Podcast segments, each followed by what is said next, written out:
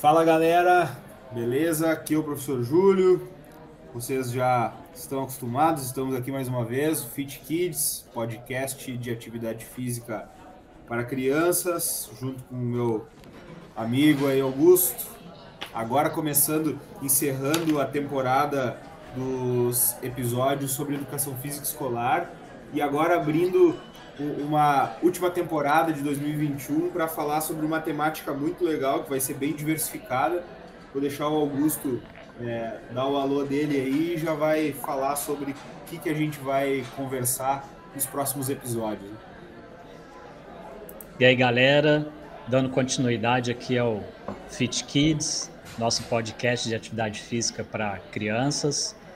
E a gente vai iniciar hoje a nova temática que são os projetos de extensões que acontecem dentro das universidades aí a Brasil afora. E tendo uma característica comum entre eles, a formação de jovens atletas ao longo do tempo. E como não poderia ser diferente, eu logo lembrei de inicialmente foi meu professor, chegamos a a compartilhar um tempo os estudos também lá em, em Portugal.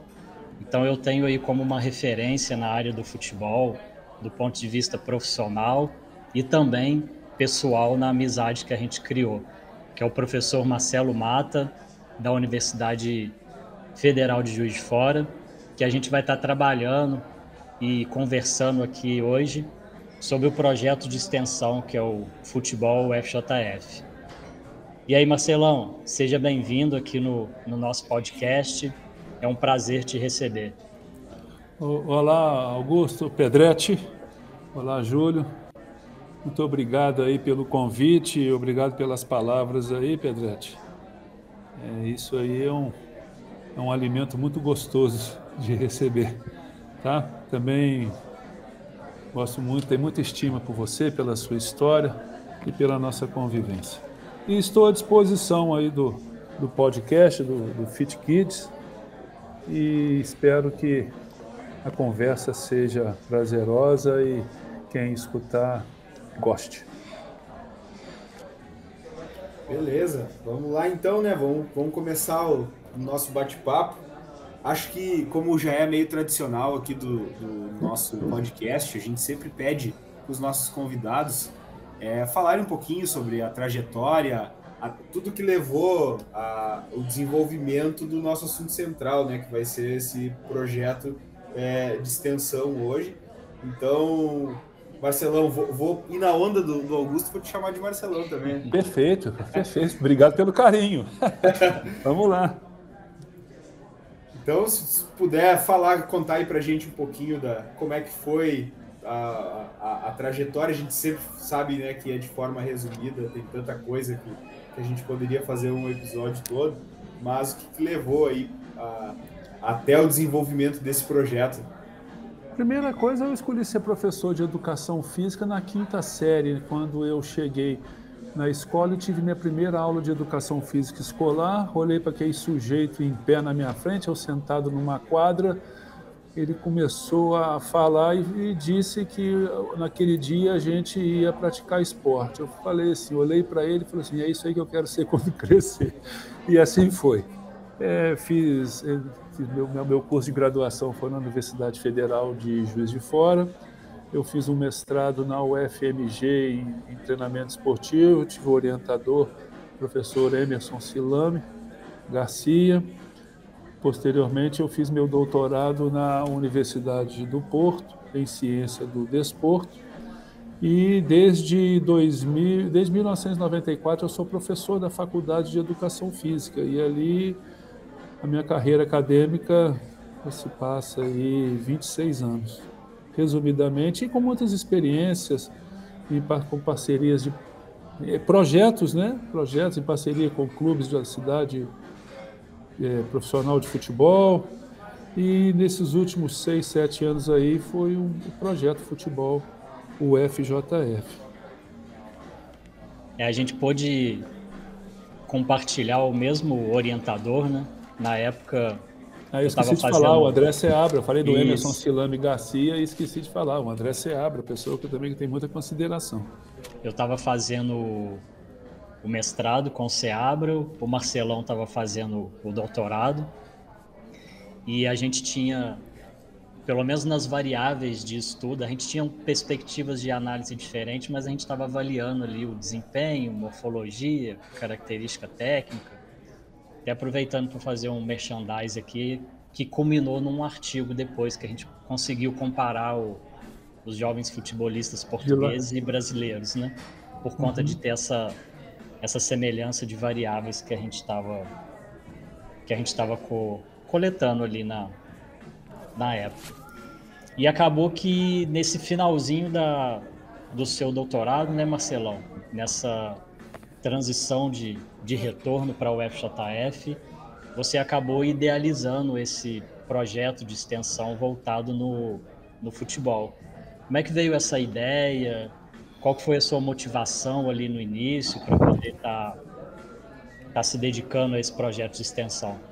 É, por, ter, por ter estado em um grande centro de referência de, de investigação no futebol, estudando a realidade, o, o jogador, né? eu, eu, não investiguei a realidade jogo, é, quatro anos, três anos e meio, quatro anos investigando, estudando, a partir de 2011, é, iniciamos um grupo de estudo em futebol na Faculdade de Educação Física, mas com a perspectiva já de criar uma proposta curricular de como inserir os conteúdos é, da realidade jogo e a realidade jogador nesse processo é, ao longo do tempo de jovens futebolistas.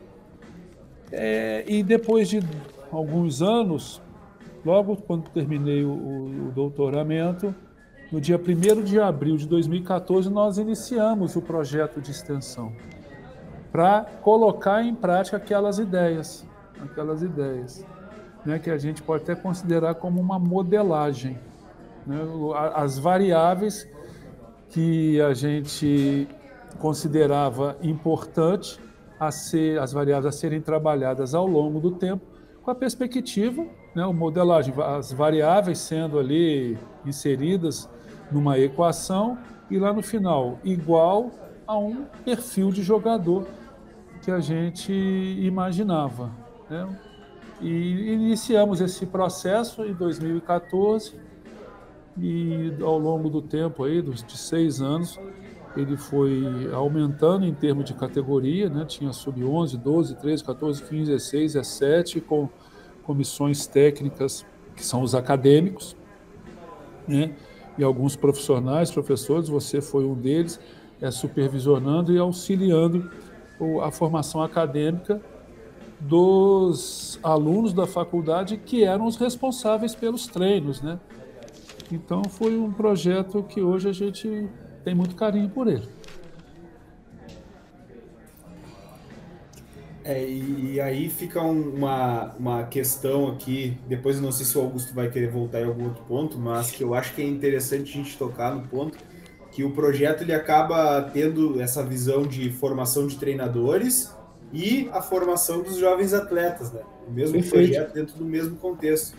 São duas realidades, né? Tal qual a realidade do, do, do processo de formação do jogador tem duas realidades, a, a formação do jogador e a formação para jogar o jogo, o projeto também tinha a formação do jovem jogador, nesse contexto para jogar o jogo e desenvolver as suas capacidades, as suas habilidades, e tinha também a realidade de formar o acadêmico que se interessava em estudar e praticar e ser um profissional eh, de futebol do, do, do futuro. E assim, nós tivemos sucesso nessas duas realidades. Hoje a gente tem profissionais aí no, no mercado, não só no profissional, mas no, nas escolas de formação, que, que oriundos, oriundos do projeto. O projeto nesse sentido, Júlio, ele é muito bacana. Você sabe por quê? Porque muitos alunos chegam na Universidade Federal de Juiz de Fora, lá, desculpa, nas universidades, né, ou nas faculdades particulares, falam, ah, eu quero trabalhar com futebol. Por quê? Porque é, como é que fala? É, te dá um status, né? Futebol te promove, é televisão, é dinheiro, então quero ser profissional de futebol, quero conhecer a Europa. É igualzinho jovem jogador que quer ser jogador de futebol, ou acadêmico também quer ser um, um futuro profissional de sucesso. Mas é tão bacana que no projeto de extensão você já peneirava. Porque a partir do momento em que você chegava perto dele, assim, ao contrário, Chegava um, o professor, estou querendo fazer parte do projeto. É mesmo? Pô, que legal, seja bem-vindo. Realmente a gente tratava desse. Que legal, mas ó, você vai ter que estar sábado, é, sete e meia da manhã no campo e domingo a, às oito. Ah, e é feriado na terça, né? E terça-feira tem jogo também no feriado. então ali você já vê que as pessoas acham, ah, é muito fácil trabalhar com futebol. Muito fácil trabalhar com esporte.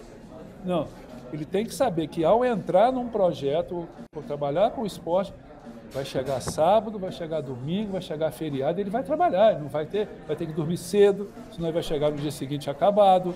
Na, talvez na noite anterior ele vai, tá, ele vai estar ligando para o jovem atleta, falar, ah, amanhã tem jogo, beleza, tá, tá. Tratar de uniforme, tratar de bola. Então ali, ali você já sentia, ali você já sentia se, se, se ele ficasse ali três semanas, ali falou, pô, isso aí já está tá aguentando o tranco, então vamos.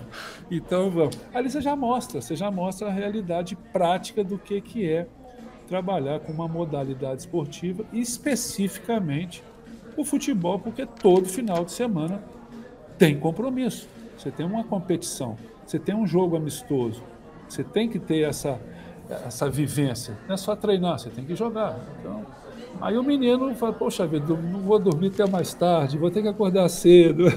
Ali já tinha peneirava. Ali você já peneirava. É, e para ele estar tá lá no campo às sete, ele tinha que primeiro ir na universidade para buscar o material, buscar a camisa, retirar as coisas, para depois ir. Ou na noite anterior já fazer toda essa retirada para estar tá lá no. no campo. estar tá lá no campo depois, né? Ô, Júlio, ali Ali você já via quem, quem, quem quer e quem não quer. Ali é. quem quer e quem não quer, né? Já cai não... fora. Já cai fora. Não, não vai ser isso, não vai ser isso. Então tá, futebol não é esse romance, essa riqueza. Né? Não, é, é ralação mesmo. É, ralação. É, esse, é, esse é o primeiro passo da formação, né? Quando a gente vai entrar na, na carreira e decidir a nossa carreira, é conhecê-la de verdade, né? Sem Sim. o romantismo todo, né? Sim. E ali, como é um projeto de extensão, ele já sentia, né? Ele já sentia a realidade. E lógico também porque tinha os grupos de estudo. O primeiro, a primeira semana, na primeira semana, o menino já recebia alguns artigos básicos nossos. Eu lembro de um aqui é, do, do Garganta, modelagem do jogo eu esqueci o nome do artigo. Aquele artigo ali já era o primeiro. Toma, pode começar a ler e entender o que é um jogo de futebol. Né? Para saber a realidade, para você ser coerente. O que, que um jogo de futebol exige? Está aqui, ó, a caracterização de um jogo de futebol. Vamos trabalhar para atender essa realidade. E estudar, participar do grupo de estudo. Isso, isso, foi, isso nesse sentido foi muito legal. Aqueles que, que foram até o final, participaram, né? É, foi muito legal, foi muito legal. É, e essa, essa é uma característica do projeto que, que eu acho muito legal, de ter essas duas partes, né? A, a, formação de treinadores, que é oportunizar os acadêmicos a poderem estar vivenciando a, é, aquela prática, e também os jovens futebolistas ali na, no sonho, né? Que a maioria dos jovens tem esse sonho de ser jogador de futebol. E eu lembrei aqui do do, do paulista, o Marcos. O Marcos. Que, que ele inclusive foi para o FJF fazer o curso de educação física por conta do projeto do futebol, porque ele queria ele queria trabalhar com futebol e acabou direcionando a formação dele para Juiz de Fora para ter essa essa vivência. É aquele menino, ele é um bom menino, é um bom garoto, ele acho que é. ele, ele, continua na sua formação, ele deu um azar porque ele ia ser promovido a treinador, ele não sabia disso não. Veio a pandemia. Aí veio a pandemia. Falei, poxa, coitado dele. Aí ele ia subir, a gente está pensando em subir o sub-11 ou o sub-12. Né? Mas isso, é isso, é legal, porque o treinador é o, é o acadêmico. O treinador, o auxiliar, o preparador físico, o analista de desempenho, o treinador de goleiro, é o aluno da Faculdade de Educação Física. E o bacana também, que eu tenho muito orgulho de falar, é que os futebolistas, os, os atletas, os jovens atletas, eles, eles eram tratados com dignidade, com estrutura muito boa, de bola, de todo o material disponível, sabe? Isso aí gerou muita credibilidade para o, para o projeto. Essa preocupação em fazer o que tem que ser feito da maneira mais próxima da excelência, né? Que a gente, às vezes a, fatores financeiros, estruturais não permitem, mas a gente tentar dentro daquela estrutura fazer o melhor que é possível, ali foi feito. Aí, Marcelão, para para dar conta de um projeto tão grandioso como esse, acho que com certeza você teve ali pessoas ao seu lado que compraram a ideia lá no início, né, em 2014. Algumas delas eu sei que está contigo é, até hoje. E atrelado também essas pessoas que te ajudaram no, no início, tem também alguns projetos de pesquisa que é realizado ali junto com, com o projeto. Acho que seria legal a gente é, é. Citar alguns nomes ali chave, né? É muita gente envolvida, mas tem alguns alguns atores ali principais. É, isso aqui não é um curso de autoajuda, né? Mas só que tem que é uma verdade, cara. É uma é. verdade. Ninguém, ninguém isso eu afirmo, ninguém faz nada sozinho. Ninguém faz nada sozinho. É, a, a, a conquista ela depende de muita ajuda, de muitas pessoas, de muita inteligência, de muita dedicação. E o interessante é assim, por eu conviver na universidade, eu estava sempre recebendo aquelas mentes brilhantes, né?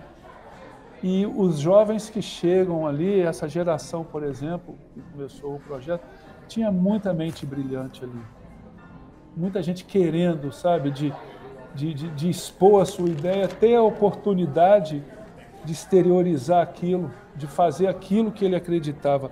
E isso foi muito bacana. Isso foi muito legal porque a, a, você vê o crescimento daquelas, daqueles jovens inquietos querendo fazer algo e quando você dá a oportunidade, bicho, é, é bacana demais, é bacana demais.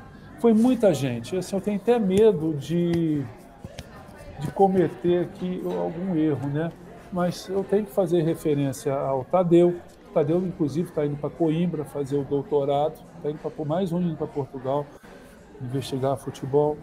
O Bruno Proton, o Bruno Proton hoje ele trabalha no Atlético Mineiro. O Vanderlei, o Rodrigo Lamas, o João. O João hoje é treinador do América Mineiro, treinador de goleiro do América Mineiro, né? Aí depois foi chegando é, Alex, que é, hoje ele foi campeão baiano, ele foi campeão baiano sub-15. Alex, chegou o Alex, chegou o Guilherme, o Luiz Carlos, treinador de goleiro do Cruzeiro, mas ele, ele não está mais no Cruzeiro. Você, você chegou, né? A, ah, esqueci o nome dela, algumas mulheres, a Monique, a Monique ajudou como mulher. Eu tenho medo de, de, de cometer, eh, esquecer né, o Felipe Soldado, que também acho que vai para o Porto fazer o doutorado, continuar o estudo no, no futebol. Acho que teve, acho que você, acho que o que você pensou aí é Camila, que ela chamava?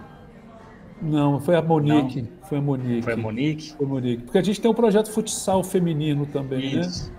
Aí no fut... É, faz parte do projeto Futsal Feminino. Tem ali, aí tem outro grupo também muito bacana ali. É, é assim, é muita gente. E depois foi chegando o, o Pedro Horta, que é um menino que está se destacando muito bem, né? o, Lam, o outro Lamas, enfim, o, o, Marcos que chegou lá muito humilde, o, o, o Argirita, né? O Argirita Sim. O Argirita, a história do Argirita dentro do, do, projeto é muito bacana, porque o Argirita começou, ele entrou no projeto arrumando a salinha. A função dele era arrumar a salinha. Ele acabou o projeto como treinador do Sub-15, campeão da, no torneio da cidade, E na pandemia foi convidado pelo Felipe Surian para ir para o Sampaio Correio no Campeonato Brasileiro Série B. Né? Então a história do Argirita, a trajetória dele é muito bacana. Enfim, cara, eu, tô, eu tenho certeza que eu estou esquecendo de algumas pessoas aqui extremamente importantes, fora os funcionários, os professores, que sempre ajudaram. Ninguém faz nada sozinho.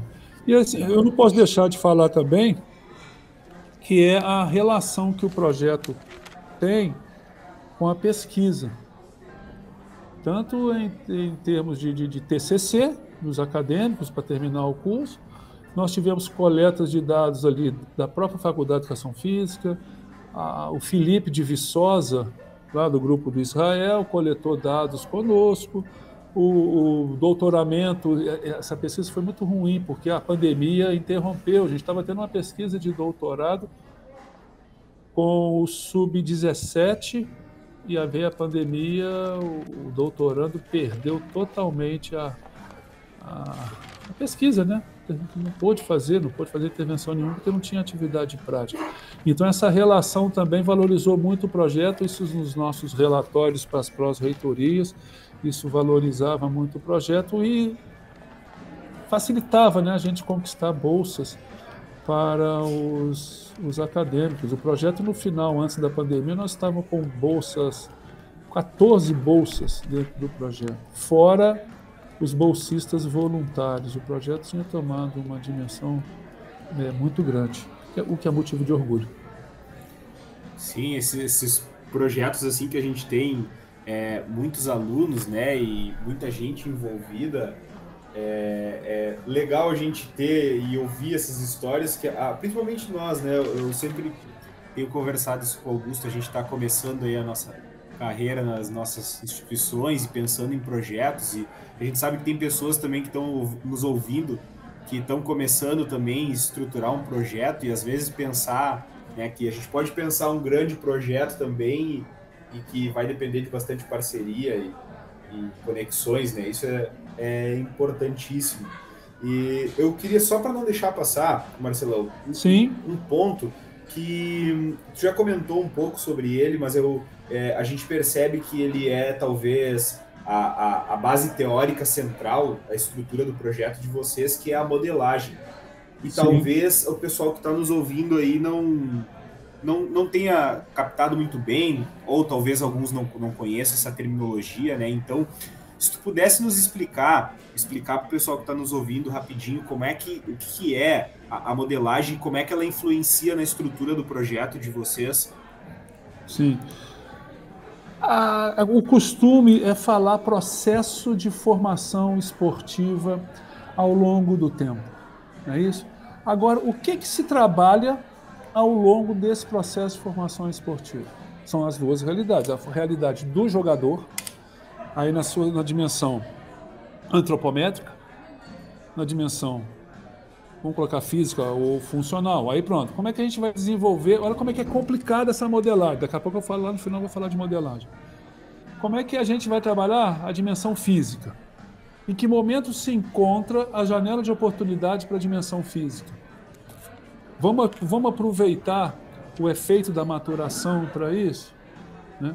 Como é que a gente trabalha a resistência? Como é que a gente trabalha a velocidade?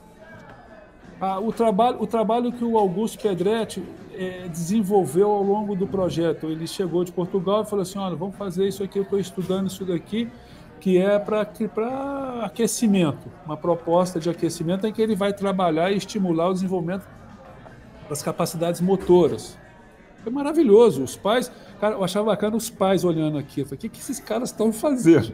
Mas não era para fazer bonito, não era nada para ficar bonito e ser elogiado, não. É porque naquele momento, aquele, a melhor janela de oportunidade, é, ou seja, assim, o, o estímulo que você dá, a resposta que vai ser dada pelo organismo vai ser ótima. Então ele vai aproveitar aquilo para ter o melhor desenvolvimento. Então a gente tem essa preocupação na realidade do jogador. Vamos continuar, realidade do jogador. Controle motor, a relação corpo e bola, foi que o Augusto ele, principalmente ele levou essa, essa, isso para dentro do projeto. Fazer o controle motor do indivíduo em relação à bola, em relação ao jogo, né? Como é que realiza os gestos motores específicos da modalidade de acordo com cada exigência do momento, vai, que vai atender à tomada de decisão. Como é que ele faz para desenvolver a capacidade psíquica dele? Concentração.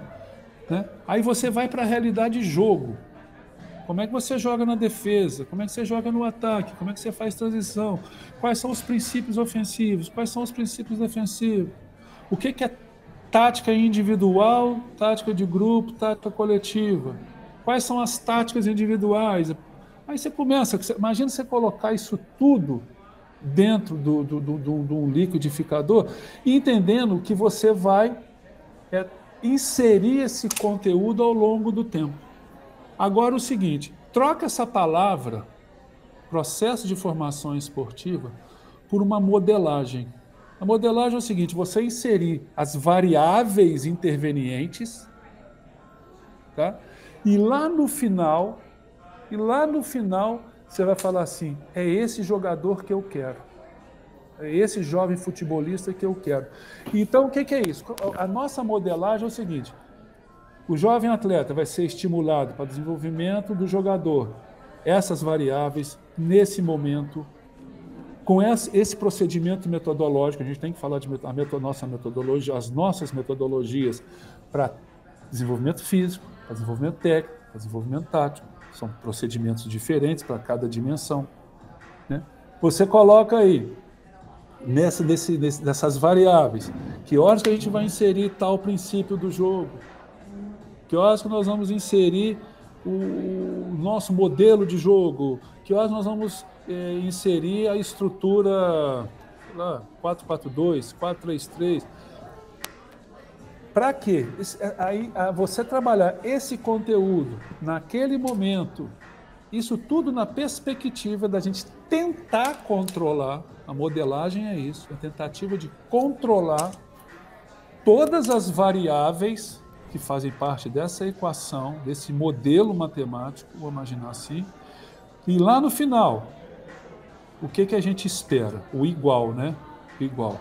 Igual a jogador inteligente, jogador que saiba tomar decisão, jogador que saiba jogar coletivamente, jogador que sabe jogar na bola parada, defensiva ou ofensiva, um jogador forte, veloz, resistente, técnico, que saiba as táticas individuais. Tá? Então, a modelagem é essa tentativa de você manipular todas as variáveis que intervêm naquele resultado final, que é o, o, o, o jovem jogador que você quer. Né? Então, por exemplo, vamos imaginar aqui que isso é clássico também, eu lembro disso aqui há uns 10 anos atrás. O modelo que a gente quer é igual a jogador Barcelona ou jogador Ajax. Isso parece que isso virou uma, uma um, um, é usual, né? As pessoas fazerem. Porque o Barcelona tem uma, uma característica de formação específica para a sua escola e me parece que a escola holandesa tem um perfil de formar um jogador para jogar em diferentes modelos de jogo. Como é que você vai manipular essas variáveis ao longo do processo? Então, são modelos. Então, a modelagem difere daquilo que você quer no final. Você vai manipulando as variáveis. Agora, não é, é tão dia assim as pessoas, ah, futebol, futebol, futebol. É fácil, eu sou da bola, né? Eu sou da bola, eu sou da bola, eu conheço. Lembrar que nessa modelagem você tem essas variáveis, como é que você vai estimular o desenvolvimento dessas variáveis? Qual procedimento metodológico você vai utilizar? Como é que você vai controlar essa carga de treino, esse estímulo? Como é que você vai avaliar? Né? Não é tão fácil, não é tão fácil. Né? Então é, é, é nesse sentido que eu, que eu valorizo e reconheço a importância da ciência. Isso aí, a ciência nos dá estrutura para nós tomarmos a decisão de como manipular essas variáveis que vão gerar lá no final o, aquilo que eu vislumbro. Né? E a modelagem é o seguinte, não é padrão, isso não é padrão, isso não é padrão. E a modelagem permite você ir ajustando também. Né? Qual tem mais influência, qual tem menos influência. É, mas acho que eu, eu espero ter, ter explicado aí, Júlio. Uma, uma aula. foi, foi. E até casou ali os assuntos que você comentou sobre a relação que tinha dos alunos de TCC e alunos de mestrado e, e doutorado, o projeto do, do Zacaron, né, que ele está em outra universidade, mas também tem ali a parceria direto com, com o projeto do futebol, o FJF, que vem sustentar toda essa evolução né, ao longo do tempo. Então, a gente tinha algumas perspectivas, alguns métodos de ensino, e justamente com pesquisa que a gente veio aprimorando e mudando as, as concepções de, de ensino, de ensino, aprendizagem, treinamento. Então é mais uma, é, vamos botar assim, uma dimensão que o projeto consegue unir, de ter essa parte de pesquisa ali, desde a nível de, de trabalho de conclusão de curso, até alunos que estão fazendo aí sua dissertação e, e também a sua Sim. tese de doutorado, para contribuir nessa nessa formação do, do currículo e também numa reformulação de currículo, né? Como você bem disse, nada é engessado. A gente vai estudando, vai vindo novas metodologias, novas perspectivas. Alguém traz alguma novidade e vai encaixando. É um, é quase que um quebra-cabeça de 10 mil peças, né? É porque a gente não é uma ciência fechada, né? E as investigações, gente, futebol é tão investigado, tão investigado, tanta pesquisa, porque para mim é uma coisa muito lógica. Por que, que se pesquisa muito futebol? Porque o futebol movimenta muito dinheiro no mundo. Se, não sei se mudou, mas a última que eu vi era 300 bilhões de dólares ano. É, em tudo, em tudo. Venda de jogador, transmissão de televisão, venda de camisa, é, movimenta esse grande. No mundo capitalista que a gente está vivendo, a principal matéria-prima que faz movimentar essa, vamos colocar assim, essa máquina é o jogador de futebol. Então você não pode errar. Você não pode, não, não pode errar. Você tem ali uma, uma pedra preciosa, um diamante. Você não vai tratar ele bem, que ele vai me dar riqueza. É a mesma coisa que um jogador. Então as pessoas estão investigando para tentar errar. O erro vai existir. O erro vai existir. Vai existir o falso positivo. Não tem jeito. Ah, achei esse menino talentoso. Você pode, você corre o risco de errar, é uma verdade. Mas tenta-se errar menos. E é nesse sentido que a, as pesquisas ajudam a tentar errar menos. Por quê? Porque se eu errar menos, eu vou trabalhar melhor aquele menino que foi detectado lá embaixo da melhor maneira possível e vai render muito dinheiro, vai render espetáculo, vai render emoção, vai fazer a máquina do futebol é, girar. Então tem que ficar atento a tudo. A tecnologia, a gente está é uma revolução tecnológica que nós estamos passando. Temos que ficar antenados na tecnologia. De repente, ser um ponto negativo do projeto, né? um, mais acesso à tecnologia, mas aí a gente depende de, de recursos financeiros para que as universidades é, se instrumentalize é, melhor, né, o Augusto? Então, assim, o, o, o, a modelagem, o processo aí, ele tem que ser aberto mesmo, porque a cada dia surge uma ideia e você percebe, pô, estou fazendo isso aqui errado. Você vai com certo, tem que reconhecer, né? Ser humilde, opa, estou fazendo errado, não vou deixar de fazer errado, vou procurar fazer o certo. Mas isso é verdade. E eu gostaria também, Augusto, aproveitando aí a sua fala, estou falando demais aqui, é fazer uma referência ao professor Zacaron e ao Emerson da Universidade, da Universidade Federal de Ouro Preto, que são parceiros do projeto, né? através do, do projeto que eles têm lá, é Atletas de Ouro, Sistema Atletas de Ouro, em que eles tentam, eles estão trabalhando pesado em criar uma modelagem de detectar um possível talento esportivo.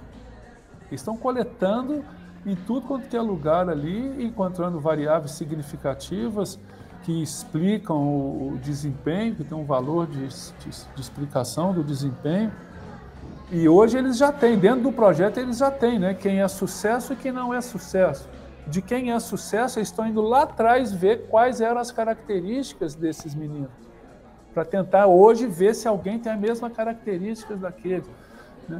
Então eles estão trabalhando nessa modelagem, já foi apresentado em vários eventos científicos aí, até internacional, é, tem livros publicados, tem que fazer uma referência a essa, essa parceria que a gente tem com a Universidade Federal é, de Ouro Preto, através desses dois professores. Muito bem lembrado.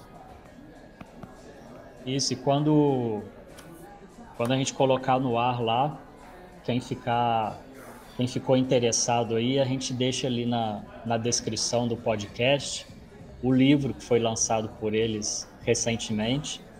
Então, quem quiser comprar ali pela editora CRV, é um livro que vale muito a pena fazer a leitura, porque é a, é a operacionalização ali de muito tempo de, de estudo e de experiência desses dois professores, né? Então, a gente coloca lá na, na descrição o título e o link do livro para quem quem tiver mais interesse poder dar uma é manual do jovem atleta que chama o livro manual do jovem Isso. atleta aí a gente deixa lá indicado para para facilitar os ouvintes a, a ter acesso ali a, ao link do livro né para quem quiser comprar. Bom e eu lembro que você falou bem no iníciozinho na quando você citou o Júlio Garganta, aí a gente direcionando aqui um pouco mais do, dos conceitos e os, os métodos que estão por trás ali do, do projeto, eu acho que o artigo que você tinha, aí me corrige se você tiver pensado em outro, se foi aquele artigo do Garganta da abordagem, abordagem sistêmica do jogo. Abordagem sistêmica do jogo. Isso que Isso. traz um pouco do que está por trás do, do projeto do futebol ali, nessa teoria da pedagogia mais emergente ali, do Piaget, do Vygotsky. Então, tudo isso de currículo que você trouxe para a gente até agora, ela tem uma base teórica para essa construção. Perfeito, perfeito. Primeiro que a gente não entende que a pessoa, o ser humano já chega aqui já pronto para fazer tudo, né? Não adianta o estímulo. E segundo, a gente acha que ele traz alguns traços, mas que precisa do, da influência do, desse, desse ambiente na construção desses conhecimentos. Né? Então, é, um, é, um, é essa abordagem emergente aí, que tem vários autores, assim, vou tentar, Vygotsky, Piaget, é, o Brofenbremer, mas são, são essas, essas abordagens que que reconhece a importância de se construir o conhecimento ao longo do tempo.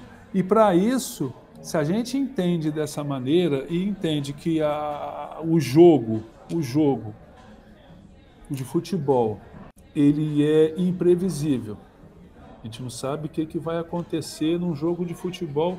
Eu já estou aproveitando para linkar as teorias com o que eu falei do jogo do futebol do currículo.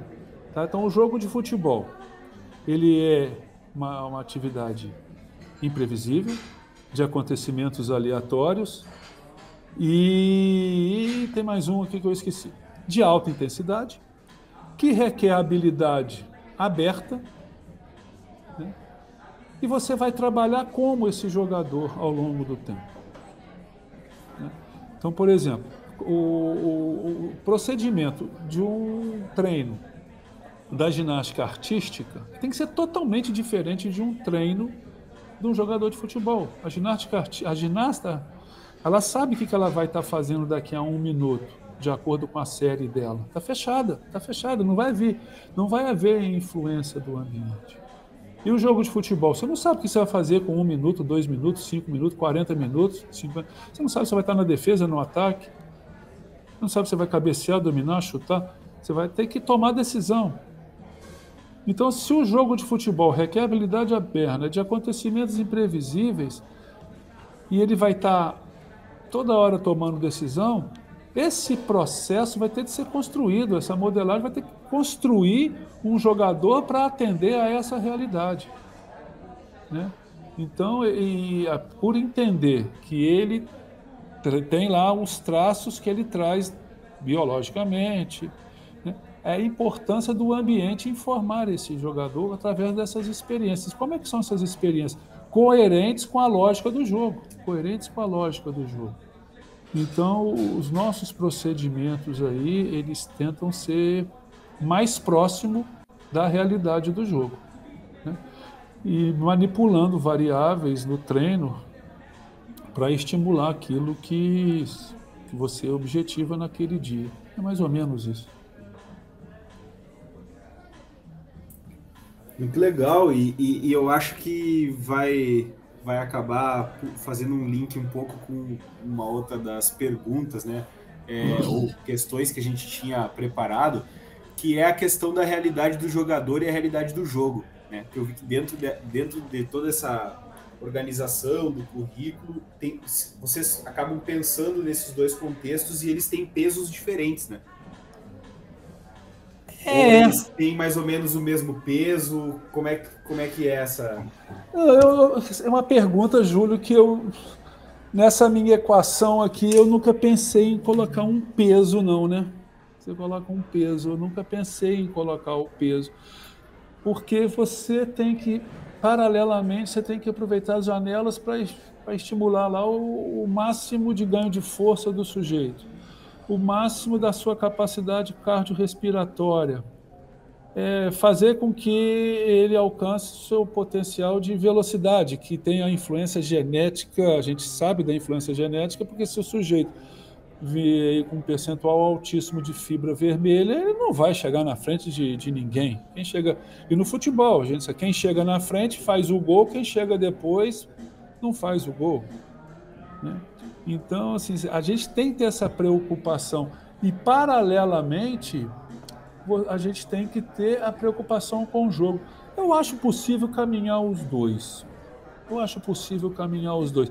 É, tendo, tendo a ciência, tendo a consciência de que isso é um processo ao longo do tempo. Então, a exigência competitiva ela é inversamente proporcional a aproximar do alto rendimento.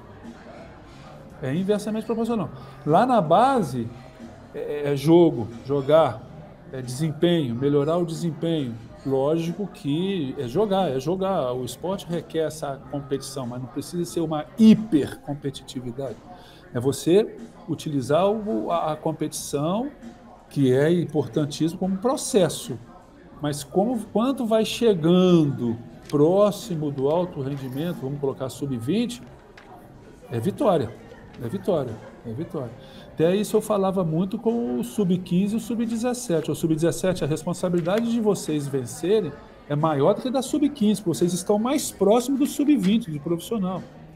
Então, é, é, importante a formação? Ainda é. Mas nesse peso aqui, vocês têm que começar a ter preocupação agora em ganhar mesmo ganhar mesmo. Por quê? Porque quanto mais próximo do alto rendimento é a vitória. É a vitória que, que importa. Agora, seria muito legal se todos os modelos de formação formassem o jogador de futebol comprometido com o espetáculo esportivo. Ser comprometido com o jogo. Ficar essa, aí já vou, aí é boleiragem pura que eu vou falar aqui agora. Não é possível, com um minuto de jogo, esses jogadores de futebol partindo para cima de juiz, fazendo rodinha, pressionando, simulando falta. Cara, não, e, e, e, quem paga? Ele, qual que é a justificativa, Júlio? Qual que é a justificativa para existir esporte de alto rendimento? É gerar espetáculo para as pessoas, gerar emoção para as pessoas. Então, o artista ali tem que ter esse comprometimento. Eu estou sendo pago e muito bem pago para gerar espetáculo. Então, eu tenho que vencer, tenho que vencer e ter essa preocupação de gerar o espetáculo esportivo. Por quê? Porque ele tem um papel de influenciar as pessoas que estão assistindo, principalmente as crianças e, e os jovens. Marcelão, fazendo um, um gancho da, da fala do Júlio, aí a gente voltando um pouquinho atrás nessa teoria da pedagogia, Será que a gente poderia pensar, acho que um pouco, eu acredito que um pouco do que o Júlio quis dizer com o peso, de que essa nova teoria da pedagogia que a gente já tem nos últimos anos, ela puxa, vamos colocar assim, que o jogo puxa as outras dimensões. Então, assim, através do jogo eu vou trabalhar o físico, através do jogo eu vou trabalhar a técnica, através do jogo eu vou estimular o, a dimensão psicológica. Então acho que assim não seria de dar um peso maior, mas numa perspectiva de que o jogo ali ele vai estar tá puxando as outras dimensões com ele. Eu não tenho dúvidas nenhuma disso, de, de que você manipular as, as diferentes variáveis do jogo, tais como tamanho do campo, número de jogadores, número de gols, regras específicas, por exemplo, quantos toques na bola. Aí vem as regras é, as específicas, é colocar ali o parede, colocar um coringa. Você manipular isso, essas variáveis, você vai estimular aquilo que você quer, né? É, eu lembro, eu lembro, é, treinador, né? Ah, eu eu vim, eu quero começar meu treino mandando meu jogador correr seis voltas de volta do campo. Falei, pô, cara, já tem pesquisa que fala o tamanho do campo com tantos jogadores durante quatro minutos, o sujeito já vai correr ali os 800 metros, 900 metros. Então, para que, que eu vou pôr esse sujeito para correr, esse meu atleta para correr em volta do campo, se ele já pode correr a distância que eu quero dentro do campo? Ele vai correr de maneira natural e já atendendo às regras do jogo. Eu posso fazer regras em que eu vou estimular uma tática individual, uma tática individual de desmarque, de busca, né? Eu posso fazer de abordagem, eu posso fazer um jogo com regras que estimulam o, o, alguns princípios, algumas técnicas, algumas táticas. Eu não tenho dúvidas sobre isso. E você dá qualidade ao jogo, ao treino, e principal, você joga o jogo. Você já joga o jogo. Eu não tenho dúvidas nenhuma sobre isso. Tá? E sou defensor dessas, desses procedimentos. Mas eu também eu não, eu não deixo de trabalhar outras propostas também. Tá?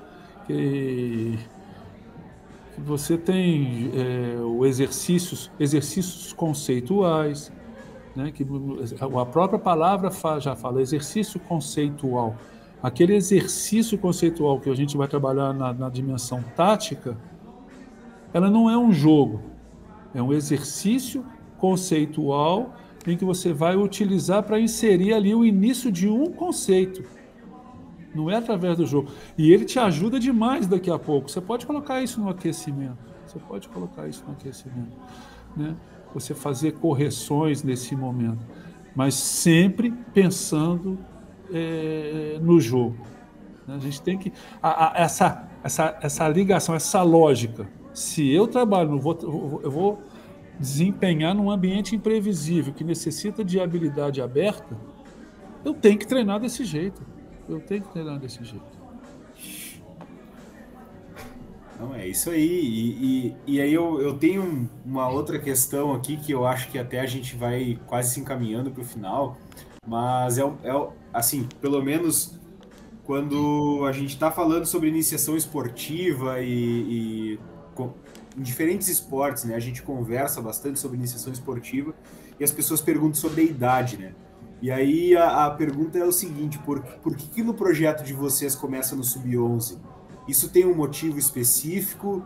As idades anteriores têm alguma indicação? Como é que funciona lá no projeto?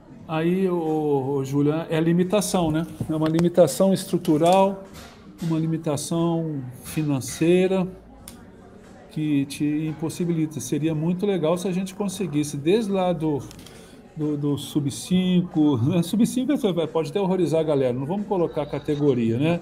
Categorizar uma competição aí de sub-5. Mas os, as crianças terem acesso a projetos onde ela ali vai desenvolver habilidades. Através, através de brincadeiras, através de jogos, o criatividade, criatividade, que é possível, né? Depois inserir o futsal, seria muito interessante. Né? E sempre trabalhando na perspectiva do, do, do, do acervo motor mesmo, do acervo motor mesmo, ampliar essa capacidade dele, relacionar o corpo dele com o material que é com a bola de maneira criativa, de maneira criativa, deixar ele ele descobrir até uma, uma, uma uma proposta nossa lá que seria uma de, tipo a descoberta orientada que existe uma proposta metodológica da, da descoberta orientada. Né? Então, assim, seria muito legal, seria muito legal a gente ter essas, essa, essa estrutura toda, essa estrutura que permitisse é, todo mundo ter acesso. Agora, já que isso daqui, eu, eu vi no início aí o Pedretti falando que é para projetos de extensão, uma característica de universidade, o Júlio, Pedretti, vocês sabem aí, trabalha o Pedretti na universidade, e o pessoal que está ouvindo, a, a, os professores da, das faculdades, das universidades, elas fazem projetos pertinentes às linhas que eles, que eles mais gostam, da linha de pesquisa dele. Né? Então, assim, ah, pô, poderia pensar, então vamos, o outro professor poderia fazer um projeto para aquela, daquela, daquele mesmo, daquela maneira, para atender crianças de 5 a 10 anos. Mas aquele professor já tem, que pode trabalhar com ele, já tem uma outra linha de pesquisa. Então, esse papel, em função desse problema, esse papel de se criar um processo ao longo do tempo para todas as modalidades esportivas, para todos os praticantes. Eu vou, eu vou, eu vou buscar aqui Jean Coté, que tem uma proposta muito legal do Canadá. O Canadá tem um projeto esportivo, né? Desde cedo, desde cedo. Isso é política pública. Isso é política pública. A universidade é pesquisa, ensino e extensão. Então essa ideia, pô, se a gente tivesse no Brasil, ao longo do tempo, políticas públicas de formação ao longo do tempo, seria ótimo. Isso é política pública. Então, os meninos iam ter acesso na escola e teriam acesso é, no, no, seu bairro, no seu campo, na sua quadra, onde ele ia experimentar diferentes modalidades. E se ele descobrir aquela que te mais satisfaz e ele apresenta talento, ele embrenha para aquilo ali, para especialização e, se, e, e, o mais bacana, e o mais bacana, eu não sei se eu vou, me se eu vou conseguir ser entendido. Né? É, a gente vê o processo de formação ao longo do tempo através de um triângulo, onde a base tem lá iniciação, formação, especialização, alto rendimento. É um triângulo. Você vai percebendo que o alto rendimento está lá na ponta. Beleza. Agora, lá no triângulo, quando você sai lá da iniciação, que é a base, e passa para a formação, o triângulo já comeu um pedaço e algumas pessoas já foram para fora. E o que, que essas pessoas que foram para fora vão fazer? Não vão praticar atividade física? Então, se a gente fosse colocar uma figura geométrica no processo de formação, ela tinha que ser tipo um retângulo assim para cima, né? Um, pra Todo mundo vai ter a oportunidade de tudo. Só que tem que dentro desse retângulo, assim, é um retângulo deitado, estou até esquecendo a figura geométrica aqui. Aquele que quer praticar para a saúde vai para praticar para a saúde. Aquele que estava na especialização, quantos jovens atletas do sub-17 não tiveram, não conseguiram ascender ao profissionalismo? Pararam de praticar? Não, eles vão fazer a prática para promoção da saúde. Então ter políticas públicas para isso. Eu tive que aproveitar esse momento para falar, né? porque a universidade ela não pode é, se responsabilizar por isso, porque o ofício dela é ensino, pesquisa e extensão. Então os projetos vão, os professores vão fazendo em cima das suas linhas é, de pesquisa.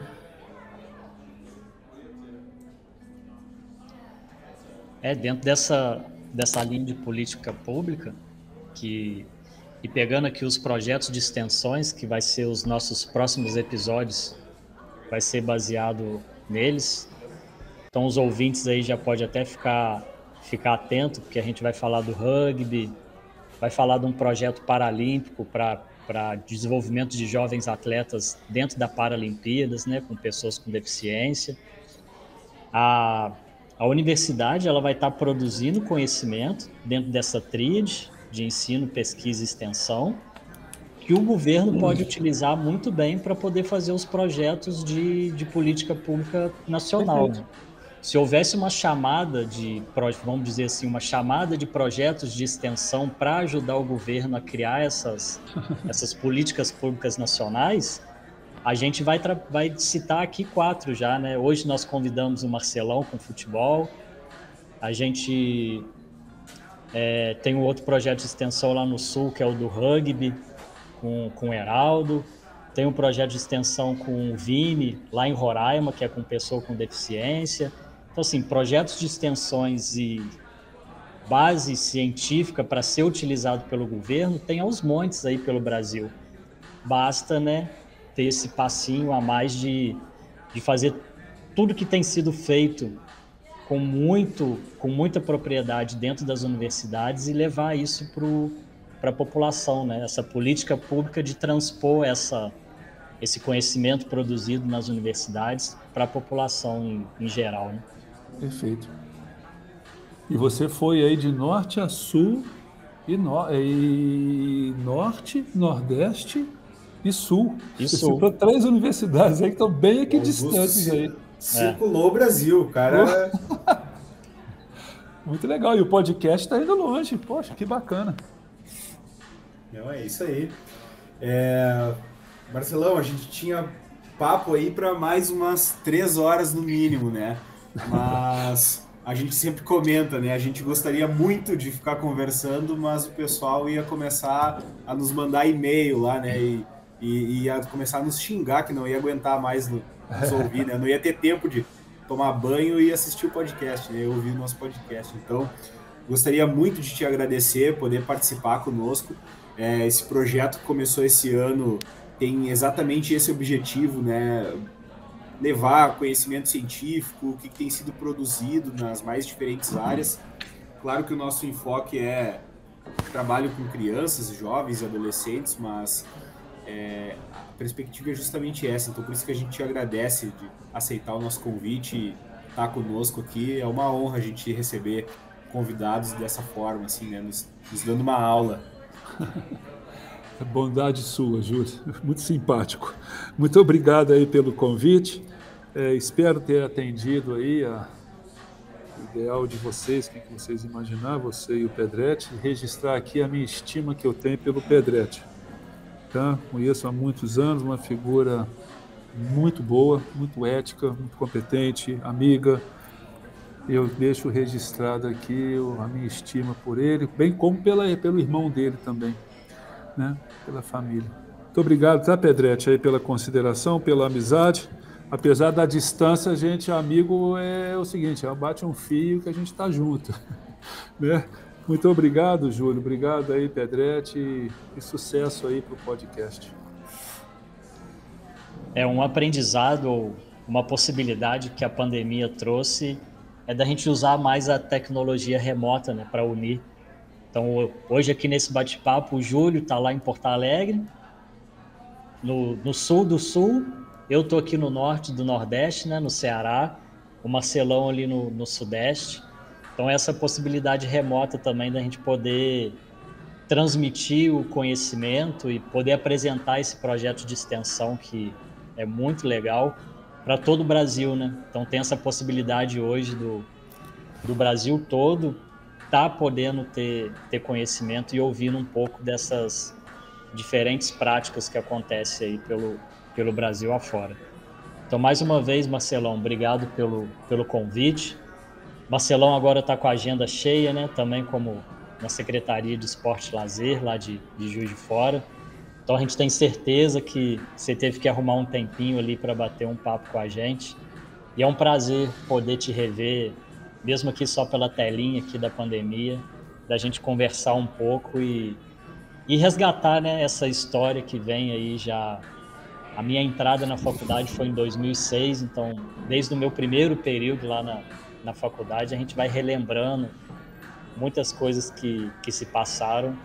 E alguns professores puxando aqui o, a brasa para o meu lado, como eu também sou do esporte, alguns professores ali, principalmente dos esportes, acabaram virando meus amigos pessoais e eu sempre lembro de vocês aí no de Juiz de Fora que contribuíram muito para minha formação.